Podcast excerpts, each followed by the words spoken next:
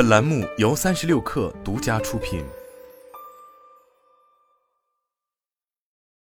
本文来自新浪科技。虽然苹果仍有许多问题需要解决，包括硬件、软件、服务、营销和销售等，但该公司仍希望混合现实头显成为今年的热门新品。苹果再次推迟了混合现实头显的发布计划，将原定于今年一月的发布时间推迟到今年春天，最终发货时间可能会等到今年秋天。经过历时七年的开发，苹果即将推出首款混合现实头显，但也正因如此，其他技术几乎会在二零二三年集体失声。换言之，对苹果的产品线而言，二零二三年几乎会成为混合现实技术的独角戏。苹果将推出高性能增强现实头显的消息，最早于二零一七年曝光，当时就有知情人士透露，该公司将为这款设备配备自己的操作系统、App Store 和专用芯片。彼时，苹果的目标是在二零一九年上市，但此后的发布计划一再推迟，先是推迟到二零二零年，又推迟到二零二一年，然后是二零二二年，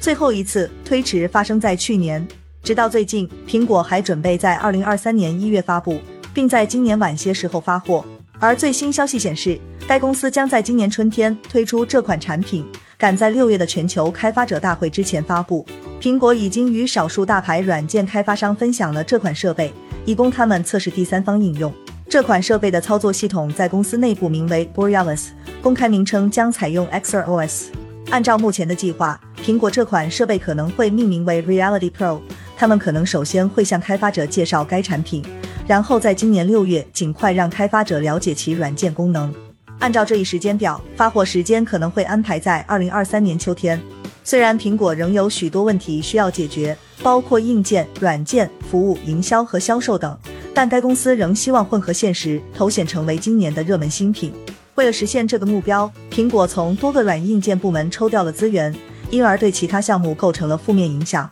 其中一些部门本来就因为经济下滑而推迟了既定计划，并缩减了相关预算。这也从侧面反映出，苹果今年恐怕没有多少突破性产品或功能可以展示。新 MacBook Pro 预计于上半年发布，外观延续上一代产品的设计，同样提供十四英寸和十六英寸两种屏幕尺寸，但将采用 M2 Pro 和 M2 Max 芯片，这些都将较目前的 MacBook Pro 处理器有大幅跃升。高配版 Mac Pro 已经取消，这款机型原计划搭载四十八个 CPU 核心和一百五十二个图形核心。相反，苹果会推出一款搭载 M2 Ultra 处理器的版本，但这就引发了一个问题：除了可扩展性之外，消费者为什么不购买价格更低、体积更小的 Mac Studio 呢？另外一个令人失望的消息是，新款 Mac Pro 将与二零一九年的机型采用相同的外观，它也将缺乏英特尔版本的一项关键功能——可更换的内存。这是因为这款设备的机型是直接焊死在 M2 Ultra 主板上的。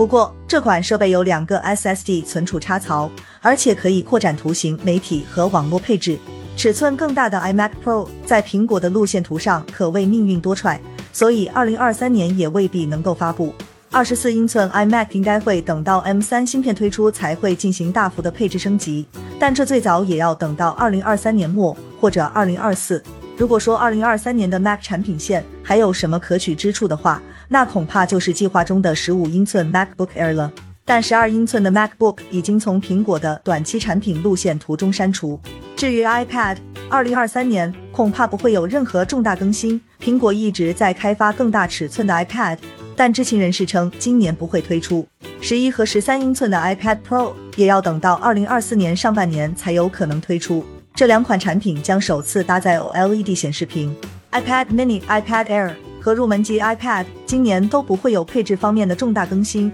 甚至压根就不会升级。Apple Watch 和其他配件也将遵循类似的模式。Apple Watch 硬件今年不会有太大调整，但性能方面可能会有小幅提升。AirPods 今年也有可能不会更新。大尺寸 HomePod 仍有可能会在今年回归，但恐怕不会有什么革命性的功能。预计这款设备的售价会降低，顶部触控面板会升级，还会采用最新的 Apple Watch 配备的 S8 芯片，而设计上则与2018年的产品类似。苹果不准备在2023年推出新款 Apple TV，由于苹果高度关注 XrOS 操作系统，加之忙于修复 iOS 十六的问题，所以新版 iOS 十七和 iPadOS 十七的新功能都会受到一些影响。下一次 iOS 和 iPadOS 大幅更新的开发代号为 Dawn，但其中包含的重大调整可能少于之前的计划。开发代号为 Sunburst 的 macOS 十四也会出现同样的情况，但新 iPhone 的硬件仍会令人惊艳。